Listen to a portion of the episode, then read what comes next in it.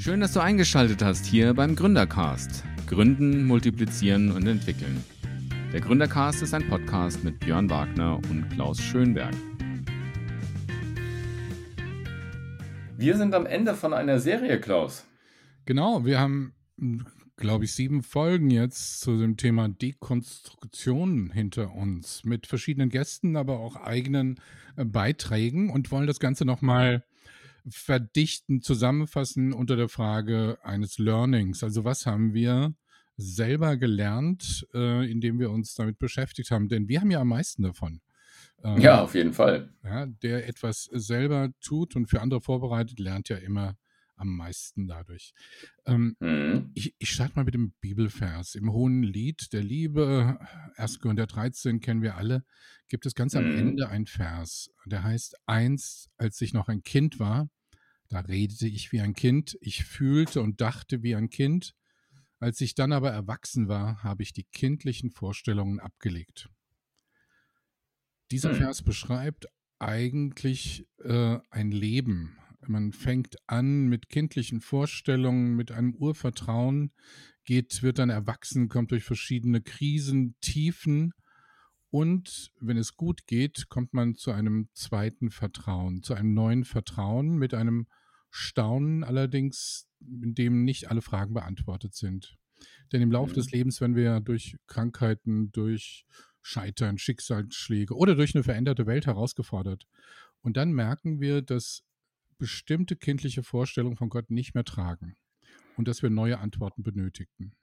Und dass Fall. wir hm. alles, altes Wissen loslassen müssen und neues Vertrauen wagen müssen. Und hm. das ist das Gesamtthema auch von Dekonstruktion. Man muss Altes lassen, um Neues zu gewinnen. Und das kann durchaus auch ganz weit gehen. Also das Alte zu lassen. Und das ist auch das, was immer, immer wieder als Bedrohung gesehen wird. Hm interessanterweise empfinde ich das gar nicht so, dass Menschen, die dekonstruieren, irgendwie Drohgebärden machen, dass, äh, dass die da so ähm, irgendwas schwenken und sagen, äh, hallo, äh, ihr müsst jetzt auch alle so, so diese Dinge tun, die ich so durchmache, sondern im Gegenteil. Ähm, die Bedrohung kommt allein vielleicht dadurch, dass sie ihren Weg offenlegen heute. Und dass sie quasi sagen, das ist unsere, unsere Straße, das ist der, der Weg, den wir gegangen sind, ähm, um zu einem veränderten Glauben zu kommen oder vielleicht auch gar nicht mehr äh, zu glauben. Auch das ist ja Teil, wer, ähm, wer die Sachen so ein bisschen verfolgt im Internet, der weiß, dass da auch mancher, manche und manche am Ende ähm, nicht mehr zum Glauben zurückfinden. Aber auch das muss ja unseren Glauben in irgendeiner Form nicht bedrohen. Überhaupt. Genau. Und überhaupt äh, kam das auch vor. Ich meine, wenn wir Markus 16 lesen, da offenbart sich Jesus seinen Jüngern und dann heißt es, etliche aber zweifelten. Hm. Und im Griechischen steht da das Wort Kardiosklerose. Das heißt, äh, Jesus sagt, ihr leidet an Herzensverkalkung. Ähm, ja. Das ist auch schön aus, ausgedrückt, aber ja. Aber angesichts der offen, des offenbarten Jesus, der sich seinen Jüngern offenbart, kann man auch noch zweifeln. Und ähm, das hat mich immer auch herausgefordert, dass es möglich ist. Und mhm. möglich ist alles in unserem Leben. Je älter wir werden, desto mehr merken wir das. Und deswegen ist es auch so wichtig, dass wir uns verändern, um den Herausforderungen äh, standzuhalten. Mhm. Und ich glaube, das ist eine Zeit der Veränderungen. Also ähm, wir sind ja jetzt beide schon äh, etwas äh, älter geworden und haben schon einiges mitgemacht. Ich kann mich erinnern, dass diese Zeit der Gewissheiten irgendwann mal das mal so richtig gesagt wurde, Anfang der Nullerjahre, dass diese Zeit der Gewissheit auch ein Ende hat, auch gesamtgesellschaftlich und wir erleben das jetzt auch so. Ähm, und dass wir uns vielleicht sogar im Moment in der Zeit äh, befinden, wo diese Fragen ganz normal sind, wo viel dekonstruiert wird. Und das wird es ja auch. Also angesichts Klimakrise, angesichts Kriegen, angesichts ja, weltpolitischen Veränderungen, ähm, da sind wir, da sind wir plötzlich in einer Zeit der Unsicherheiten angekommen, wo viele Fragen vielleicht auch grundsätzlicher und ähm, ja, dekonstruierender sind, als das noch in den, keine Ahnung, 70er, 80er, 90er Jahren der Fall war, wo die Welt doch noch ein bisschen planbarer schien zumindest. Mhm. Also weiß nicht, wie, wie du das siehst. Ja, es war gefühlt einfacher ne? in, in den frühen mhm. Jahrzehnten und je weiter die Welt fortschreitet, desto komplexer und komplizierter wird sie und die einfachen Antworten tragen nicht mehr. In Bezug mhm. auf die Bibel und das Thema Dekonstruktion äh, gibt es ja ein Schlüsselwort der Hermeneutik, weil sie die mhm. Voraussetzung ist für Weiterentwicklung. Ähm, mhm in der Diskussion geschieht es ja ganz oft, dass man sagt, die Bibel müssen wir nicht wörtlich nehmen, sondern ernst nehmen. In, indem ich sie nicht wörtlich nehme, sondern die Gattungen bestimme und genau verstehe, was da steht, nehme ich sie ernst. Und das führt dann zu einer Art progressiven Bibellese, die äh, dann, wo der Text dann neu interpretiert wird und jetzt standhält mhm. den Herausforderungen. Äh, was für mich nochmal wichtig war, ist, wenn eine Art der Dekonstruktion nicht passiert, dann geschieht trotzdem etwas, nämlich die sogenannte Petrifikation. Das ist tatsächlich ein Fachwort. Also mhm. Äh, in dem Wort Petrus, der Fels, ist halt der Felsen drin und man nennt das die Versteinerung, also das Fachwort der Versteinerung. Mhm. Wenn wir uns nicht weiter verändern und auf die Herausforderung gehen, sondern ziehen uns zurück auf das, was wir kennen und glauben, versteinern wir theologisch oder auch geologisch. Mhm. So ist es eigentlich ursprünglich gemeint. Oder die andere Frage, der, äh, der Glaube homöopathisiert sich, also er löst sich in die größtmögliche Verdünnung auf mit einer ganz hohen Potenz, bis er nicht mehr gefunden werden kann. Ähm, das sind so zwei Extreme, die dann zu beobachten sind, mhm. weil, weil man eben mit bestimmten Sachen nicht mehr umgehen kann. Homöopathisierung mhm. oder Petrifikation. Mhm, und deswegen ist, glaube ich, Dekonstruktion, also wir kamen irgendwie in, der, im vorbereitenden Gespräch auf diese steile These, dass das ja eigentlich Wachstum ist. Ja. Also das, ähm, und das wieder auch soll niemand angreifen, der sagt, Moment, ich, das fühlt sich gar nicht so an, als ob mein, meine Dekonstruktionsphase gerade eine Wachstumsphase ist. Aber ich glaube, da steckt was drin, weil man kann ja in, als Mensch wachsen, man kann in der geistigen Entwicklung wachsen, auch in der spirituellen Entwicklung wachsen. Ähm, auch, und dann ist ja das Ergebnis später ähm, ein ein veränderter Glaube, eine neue, vielleicht sogar eine neue Resilienz in dem, in dem ganzen Glaubensgeschehen. Und ähm, wie, wie, welche Gestalt es dann annimmt, das ist dann vielleicht ähm, für den einen wie ein Baum, der wächst ja auch, eine Eiche bleibt eine Eiche, auch wenn sie wächst. Aber für den anderen ist es vielleicht wie, ein, wie eine Raupe zum Schmetterling wird. Ja, da ist, da ist die Gestalt von vorher und die Gestalt nachher ist eine ganz andere. Und trotzdem ist es ein Wachstum, ein Transformations-, ein Veränderungsprozess. Und vielleicht kann das eine neue Sicht sein ähm, auf, auf dieses Wort, auf diesen Begriff Dekonstruktion zu sagen, das könnte ja auch ein Wachstum sein. Ähm, und war es vielleicht in der Kirchengeschichte auch. Und vor allem in der biblischen Geschichte. Machen wir mal unser erstes Learning. Also Dekonstruktion heißt ja neu konstruieren oder, oder erstmal ent, äh, ent, entkonstruieren, bevor man es wieder, ja. äh, ähm, bevor man es wieder äh, rekonstruiert. Mhm. Äh, in der Bibel finden wir das übrigens auch an ganz vielen Stellen. Ich nenne mal eine Stelle aus dem Alten Testament, eine aus dem Neuen.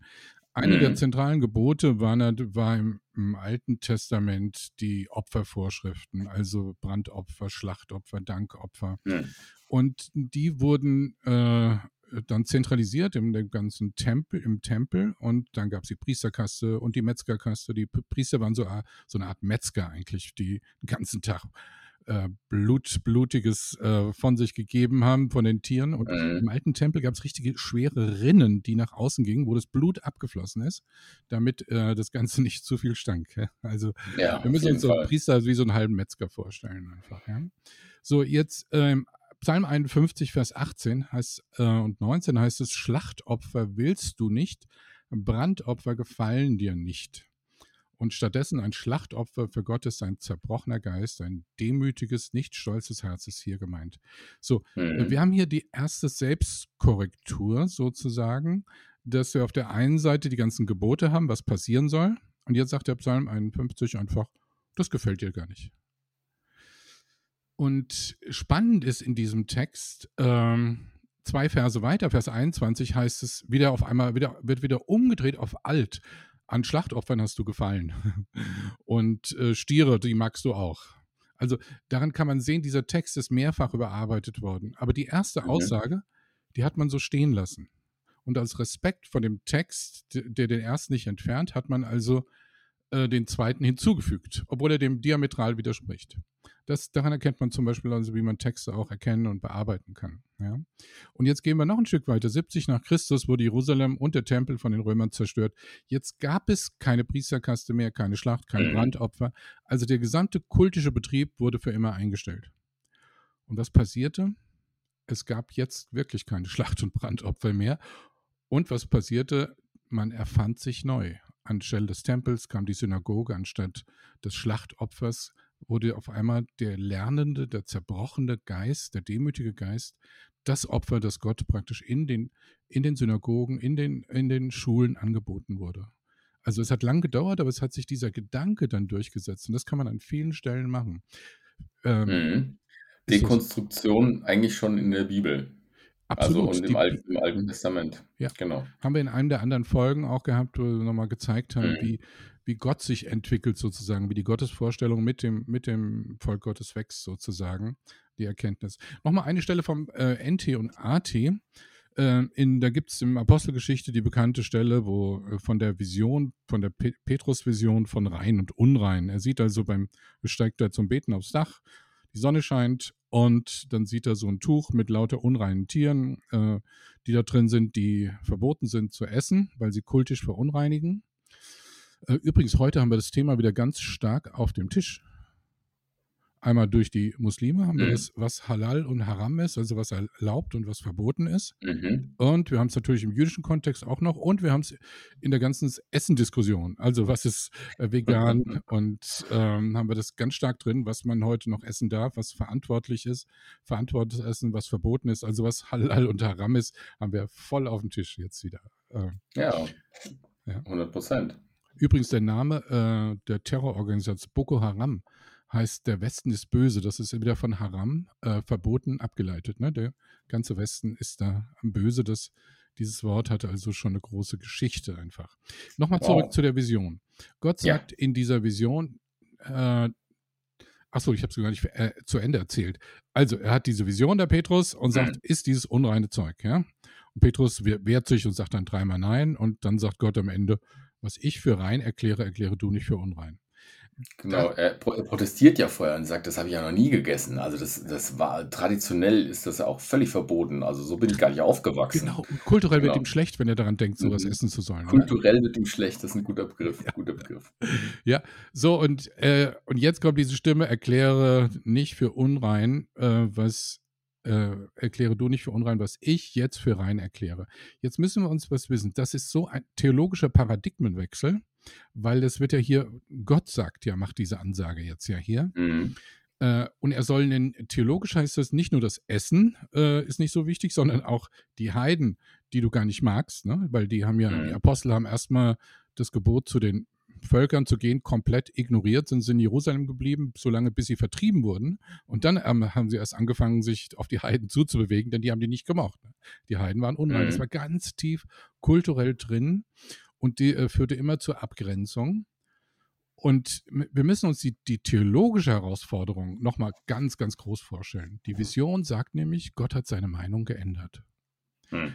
Das heißt, er korrigiert sozusagen hier im Neuen Testament die Gebote des Alten Testamentes.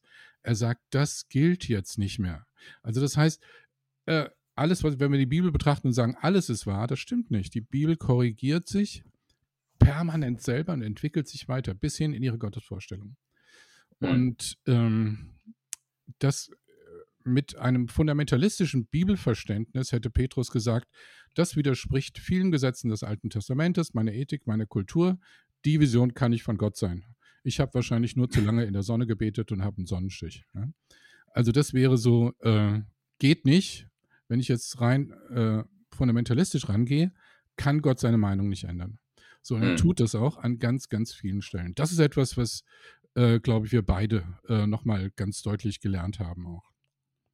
Auf jeden Fall. Also, und das, das muss man ja auch hören, ähm, dass nicht nur wir uns verändern, sondern Gott sich einfach auch mit verändert. Also, und wir, wir tun immer so, als wäre wär dann, als würde die Welt untergehen oder als würden die Grundfesten der Erde ähm, äh, dann zusammenbrechen, wenn man, wenn man sagt, Gott selber entwickelt sich auch und er ist er ist progressiv, ja, und er bleibt, er bleibt im Kern derselbe oder er bleibt derselbe, ähm, einfach auch, weil, weil er so ist, weil er die Grundfesten der Welt ist, aber er, er verändert sich halt eben auch. Und das ist, mag ein Paradoxon sein, äh, bin ich auch gern dabei, aber ähm, das ist auf jeden Fall eine, eine, eine Tatsache. Und dann die Bibelstelle bringt es wirklich ganz gut auch auf den Punkt.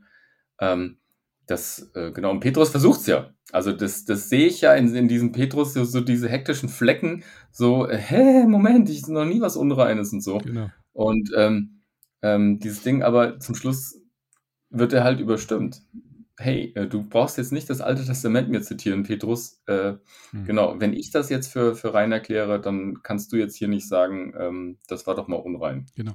Und Petrus ist ja lern, äh, lernbereit und will auch lernen, auch wenn er ab und zu ein paar Rückfälle hat, Galater 2, ne, da, wo er dann nicht mehr mit den Heiden essen will, äh, was er ja vorher dann gemacht hat. Und Paulus gibt ihm dann äh, öffentlich eine drüber. Ja, da hat er mal so ein paar Rückfälle.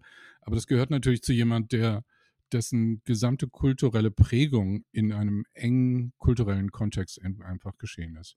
Gehen wir ein Stück weiter. Was haben wir noch gelernt, Jawohl. Björn? Ja, ich beschäftige mich ja im Moment auch total mit Lernen, weil ähm, ich höre ja bald auf, beim CVM zu arbeiten, wo ich die ganze Zeit war und werde Lernbegleiter oder Lehrer ähm, und bin an einem Schulstartup mit dabei. Also von daher ist die Frage, wie entwickeln wir uns eigentlich, wie lernen wir? Und eine der Grundthesen, die ich immer wieder ähm, entdecke, ist, dass wir Menschen lernen wollen und dass wir lernen. Und dass wir in verschiedenen Phasen unseres Lebens eben auch unterschiedlich lernen. Dass ein Kind eine andere Fähigkeit hat, ein Jugendlicher eine andere Fähigkeit hat, ein Erwachsener eine andere Lernfähigkeit hat und die dann auch ihre Welt, ihre Dinge, die sie lernen, eben unterschiedlich bewerten und beurteilen. Und das finde ich, wenn wir das Bild, was wir dann auch, wir haben ja darüber geredet, Klaus, mhm. so in unserer, unserer eigenen, äh, die, das man wächst und sich entwickelt von Kind zu Jugendlicher zu Erwachsener, dass das etwas ist, was uns ähm, angeboren ist, sage ich mal so, was Gott uns mitgegeben hat und was wir da auch ernst nehmen können. Also eine Dekonstruktionsphase, auch zu sagen, hey, das kann auch eine wichtige oder eine gute Phase sein, in der wir neu lernen, in der das Lernen selber, also das Wachstum und das Lernen neu buchstabiert werden kann, wo wir lernen, mit diesem sich verändernden Gott umzugehen, wo wir lernen, mit vielleicht auch mit Schicksalsschlägen umzugehen. Also der, ähm, äh, der Martin Benz oder andere ähm, oder Arne Kopfermann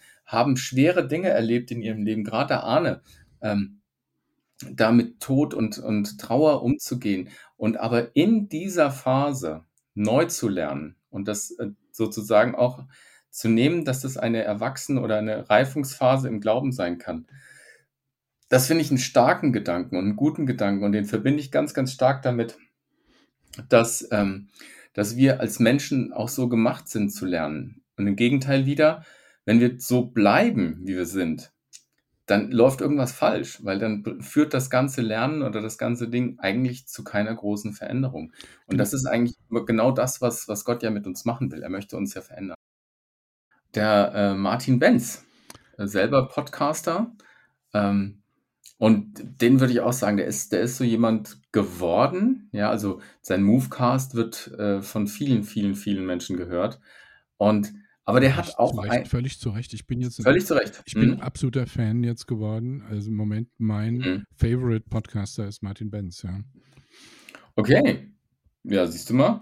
Ja, aber das ist ja, ist ja auch gut. Äh, wir, wir sollen ja auch definitiv andere äh, Podcasts hören. Wäre ja blöd, wenn wir jetzt nur unseren Gründercast hören. Nee, Martin, äh, also ich habe das Gespräch noch sehr, sehr lebendig vor Augen. Auch gerade, weil seine Erfahrung mit der Trennung von seiner Frau ähm, auch dazu geführt hat. Das war ja ein, das war ja für ihn auch so ein, so ein Einleiten, so ein, so ein, so ein fundamentales Hinterfragen. Ähm, so, eine, so eine Phase des Hin und Hers. Und ähm, ja, wie wir es gerade beschrieben haben.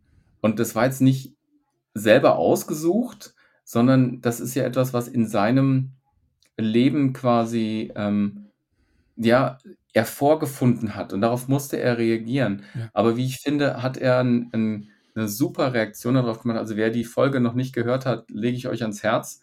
Ähm, hört ihn noch mal äh, gut durch. Da gibt es ganz, ganz viele Sachen. Und eine Sache, die mir so hängen geblieben ist, ist, wo er rausgekommen ist. Nämlich nicht, ach naja, ist ja schon alles schwierig und so, ähm, sondern er ist rausgekommen bei der Sache, das Evangelium bringt Menschen zum Blühen.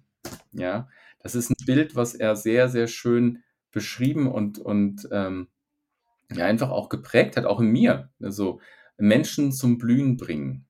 Und da kann man wirklich sagen, durchgezogen bis zu diesem Erwachsensein, wie du sagst, Mentor, jemand, der ähm, seine eigene Phase des Hinterfragens, des Anzweifelns, des Zweifelns, seine Waldspaziergänge da, mhm. ja, ich weiß nicht, ob du das noch so im Ohr hast, ähm, die haben dazu geführt, dass da aber ein Ende war, wo man sagen kann, okay, und das ist jetzt sein, sein Wort, seine Mission, auch seine berufliche Zukunft, Menschen zum Blühen zu bringen, ähm, so wie er das Evangelium auch dann neu verstanden hat. Find, fand ich stark.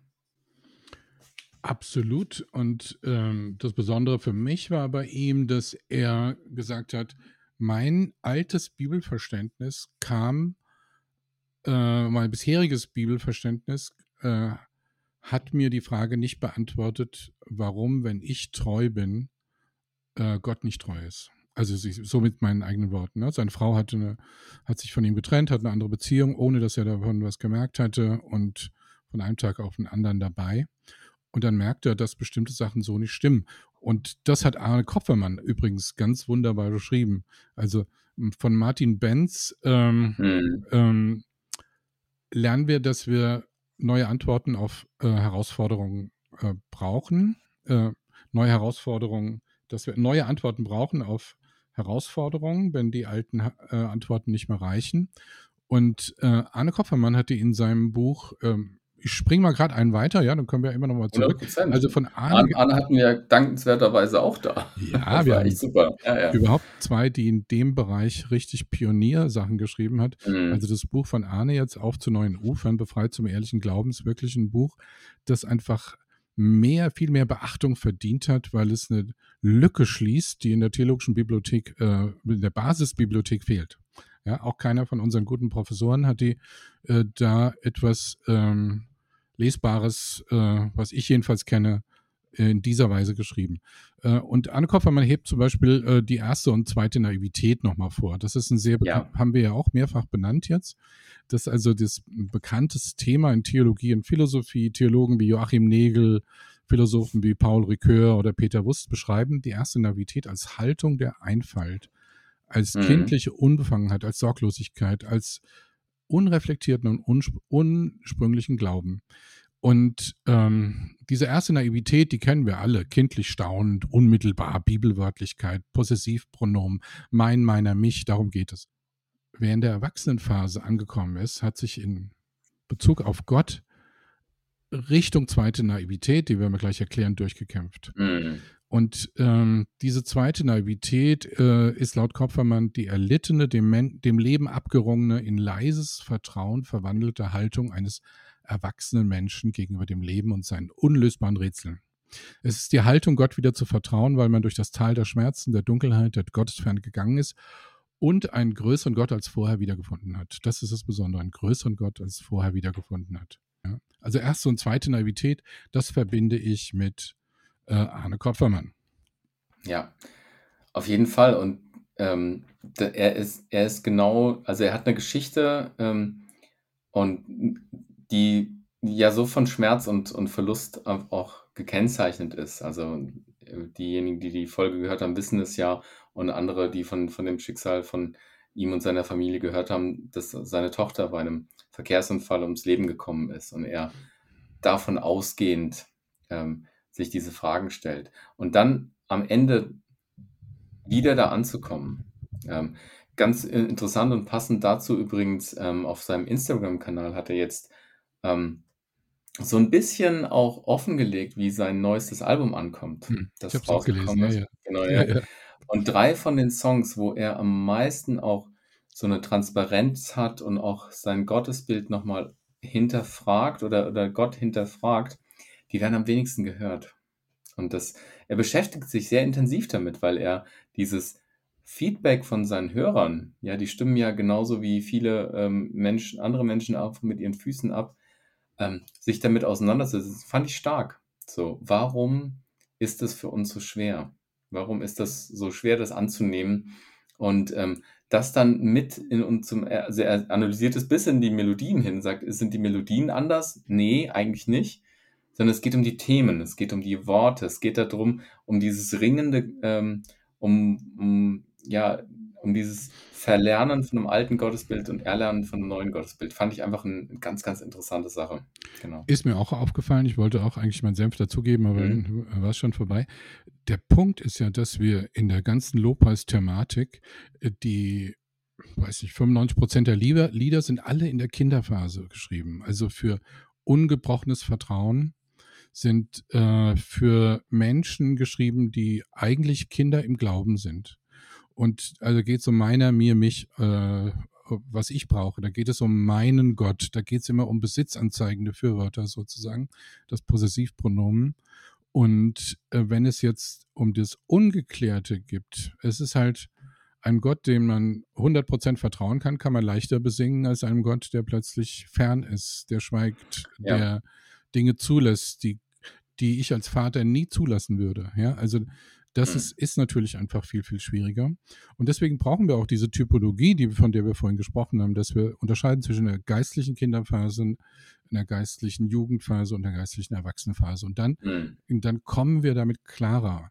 Ja, also dass wir eben nicht nur auf Melodien, fast, äh, Melodien abfahren, ähm, die einfach leicht singbar sind, ähm, sondern dass wir diese anderen, da muss erst eine Kultur entwickelt werden, dass wir eine Kultur der Klage, eine Kultur, die aber auch eine Gottesdienst, positive Gottesdienstkultur werden kann, die musst du erst einführen. Ja. ja. Und die gibt es nicht. Das, das hat er sehr, sehr gut bestimmt beschrieben. Ne? Mhm. Aber wie spannend ist es doch, dass der, die Mehrzahl, die wirklich zahlenmäßige Mehrzahl der Psalmen, also der Lieder ja. der Bibel, dessen, deren Melodien wir nicht mehr haben, doch eher in Trauer und, und Klage sind. Ja, da sind die Themen von Trauer und Klage vorne dran und eben nicht ähm, der, der vollmundige Lobpreis, der, der ähm, die Güte Gottes so, so voranstellt. Mhm. Also das haben wir ja schon in unserem Repertoire. Klar. Ähm, aber wir, wir greifen gar nicht drauf zu. Andere Generationen haben das natürlich stärker gehabt. Ne? Also die berühmten Paul Gerhardt-Lieder und Auf Menschen sind ja mit anderen Texten aufgewachsen, weil die eine ganz andere Wirklichkeit hatten. Ne? Wenn du mhm. um dich herum permanentes Sterben ist und das Leben permanent bedroht ist, ähm, dann ist das auch, dann nimmst, äh, nimmst du das als völlig was anderes, wenn Klage zu deinem Leben dazugehört und man mit der Klage des Nachbarns einstimmt, dann ist das ja ganz was anderes. Mhm. Also das mhm. war ähm, Arne Koffermann, also die mhm. christliche Basisbibliothek unbedingt äh, vollenden äh, mhm. oder erweitern mit dem Buch von Arne Kopfermann.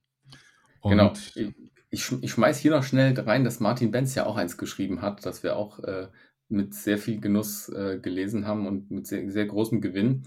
Ähm, es heißt im Untertitel ein Umzugshelfer. Ja. Und ich glaube, der Haupttitel ist, wenn der Glaube nicht mehr passt. Geil, Absolut, so war der. Ja. Genau. Ja. Von daher, auch da können, können wir nur das äh, Beste sagen. Beides äh, hervorragende Titel. Ähm, eine Frau der leisen Töne, die haben wir auch noch im Podcast ja. gehabt. Und das fand ich ein ganz schönes Gespräch, was uns auch weit geführt hat. Also, weil Yvonne Ortmann eine ehemalige Pastorin ist, die aber jetzt Menschen in ihrer Dekonstruktionsphase hilft. Ähm, Gesprächspartnerin ist, Mentorin ist, äh, Begleiterin ist in, diesem, in dieser Phase. Und ich habe äh, da nochmal reingehört und habe so festgestellt, auf die Frage, was machst du eigentlich als erstes, wenn dekonstruierende Menschen zu dir kommen? Dann sagt sie, ich gratuliere ihnen. Und ich finde, das passt, weil ähm, es, sie nimmt schon auch das Leid ernst und, und dieses ähm, beschreibt sie auch sehr fein, äh, wie das erst eine Scham ist und man sich nicht richtig wohlfühlt und das alles unpassend ist zu dem vorher. Aber dass sie den Menschen gratuliert, weil sie eine wichtige Phase in ihrem Leben erlebt und entdeckt haben.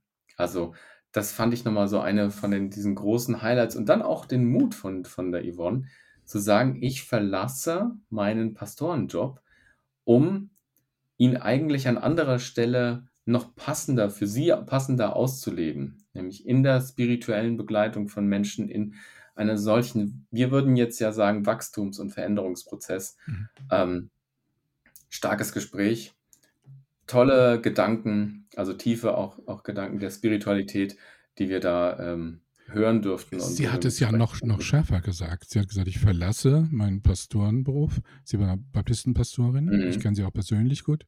Mhm. Oder gut nicht, aber ich kenne sie persönlich. Ähm, und dass sie, dass sie gesagt hat, ich konnte als Pastorin die Menschen meiner Gemeinde spirituell nicht weiterführen. Deswegen mhm. bin ich ausgestiegen.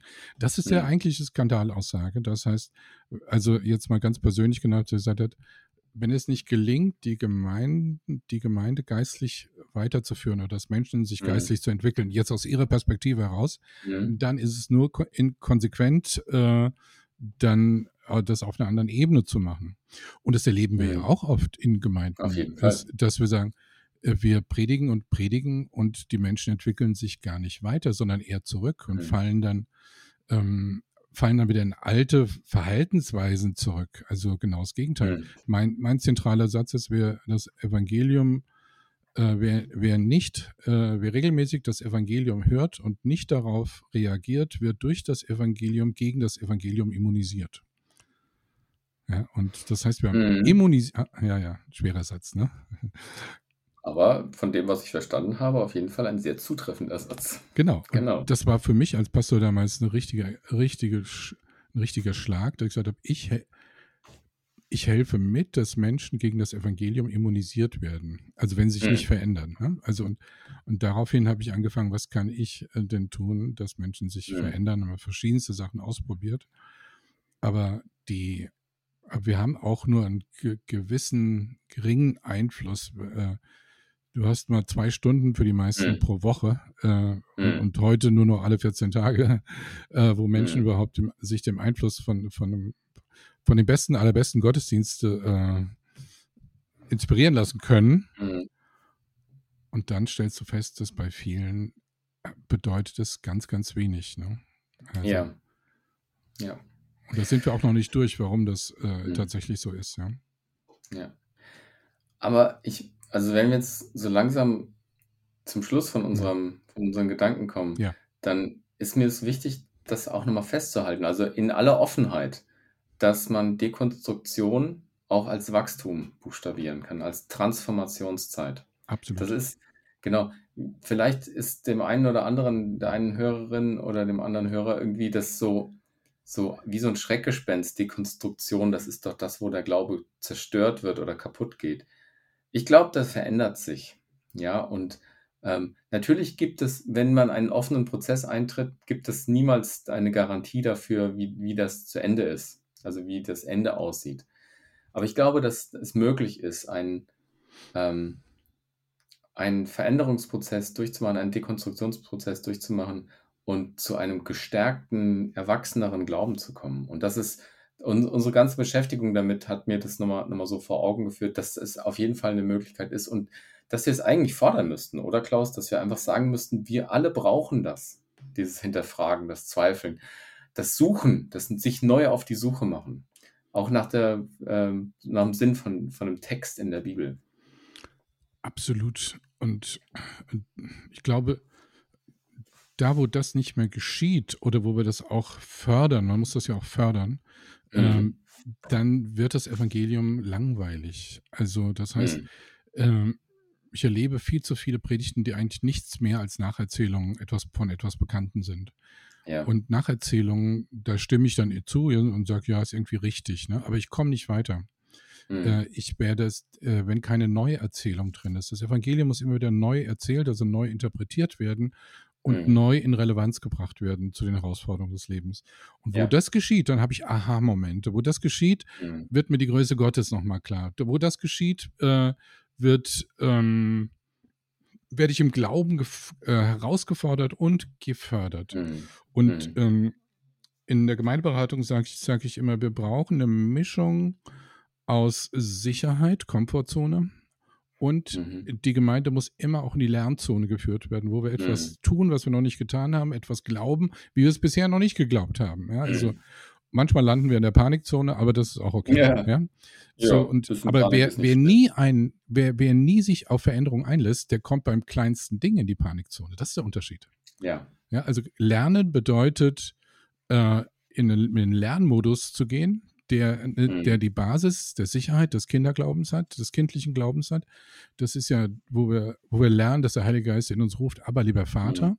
Und deswegen kann ich permanent meinen Radius erweitern. Ne? Zuerst ist es nur mhm. der Spielplatz, äh, nur, nur der Sandkasten, dann mhm. ist es zehn Meter neben dem Sandkasten und dann der Kindergarten und dann die Schule und, und, mhm. äh, und unser Radius, Gott zu vertrauen und etwas zu wagen, wächst permanent und wir kommen auch damit mhm. klar, dass wir manchmal auch nichts hören und manchmal ja. uns unverstanden fühlen, weil einfach eine Grundbasis da ist. Ja. Mhm. Und ich, ich möchte sogar noch einen Schritt weiter gehen und sagen, wenn wir diese Weite haben, ja. wenn da äh, diese Basis da ist, dann verstehen wir uns auch untereinander besser. Dann können wir die Ambiguität, ja, die oftmals in unseren, die Zweideutigkeit oder Mehrdeutigkeit in unseren Gemeinschaften da ist, die können wir lernen zu überbrücken und zu halten. Also ich meine, ich bin hier in Marburg äh, Teil der Und-Gemeinde und also Kirche, die verbindet. Und Ambiguitätstoleranz ist ein Wort, was uns sehr, sehr stark, also was uns sehr nahe ist, dass verschiedene Meinungen da sein dürfen, dass verschiedene Wege da sein dürfen, dass man den anderen nicht in erster Linie abgrenzend betrachten muss, weil man so seine, seine eigene Basis so eng hat, dass man die dann verteidigen muss und sagen muss, meine Basis ist die einzig gültige, sondern das ist tatsächlich weiter. Und das würde ich mir auch wünschen, trotz aller Unvollkommenheit, ich will jetzt auch nicht nur das Loblied auf und anstimmen, aber ich würde mir wünschen, dass, ähm, dass das auch in der Diskussion wieder mehr wird. Denn da erlebe ich auch gerade auf Instagram oder auf Social Media so viel Hass, also so viel, wo Leuten regelmäßig der Glaube und die Rettung und alles mögliche Liebe Gottes sogar abgesprochen wird, mhm. ähm, weil sie eine bestimmte, im Notfall, weil sie The Chosen gucken oder sowas. Also, weißt du, ähm, und da würde ich mir ganz doll wünschen, dass da eine Dekonstruktion auch reinkommt, die dann hoffentlich in die Weite führt, also eine breitere Basis schafft, wie du es gerade schon gesagt hast, ähm, damit wir uns wieder ganz anders begegnen können. Ja, jetzt, ähm, wir haben jetzt ja viel über wir beide ein, mhm. ein, positives Verhältnis auch zur Dekonstruktion ohne Angst. Jetzt habe ich aber mhm. auch Leute vor mir, die denen das Angst macht, die das tatsächlich als Abfall mhm. vom Glauben, so eine Art ein verändertes mhm. Schriftverständnis führt zu einem Abfall von Glauben. Du glaubst nicht mehr richtig, die, die auch Angst um mich haben, sozusagen. Mhm. mhm. Und die ähm, das weit von sich weisen würden, mhm. aber trotzdem Menschen sind, die sich, sag mal, geistlich gut entwickelt haben, mhm. die äh, Väter und Mütter in Christus sind, mhm. aber von ihrem Schriftverständnis eher komplett in der Kinderphase geblieben sind mhm. und für die die Erde in sieben Tagen geschaffen ist, für die alles mhm. wörtlich verständlich ist, die aber trotzdem sozusagen ähm, souveräne Christen mit einem tiefen mhm. Glauben äh, an einen großen Gott sind. Mhm. Widerspricht diese Erfahrung dem, was wir jetzt gerade gesagt haben? Hm. Wenn wir uns selber ernst nehmen, eigentlich nicht. Also, weil es da ein Und gibt. Hm. Das, also jetzt nicht meine Kirche, obwohl das Und-Wort, das äh, ist halt ein Und-Wort, ähm, eine verbindende Konjunktion zwischen zwei Satzteilen. Und das habe ich gelernt.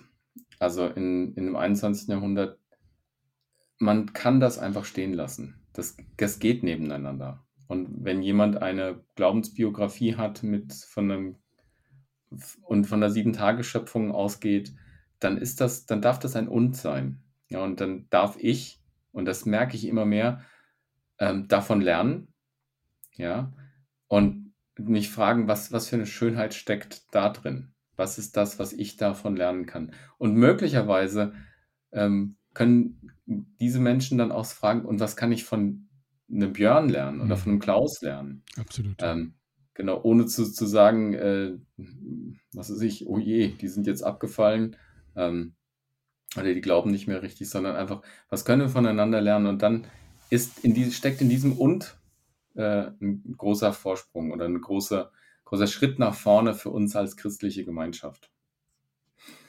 Ja, und da auch jenseits von den, ähm, von den Denominationsgrenzen, die ohnehin immer weniger wichtig werden. Also das darf man vielleicht auch so sagen.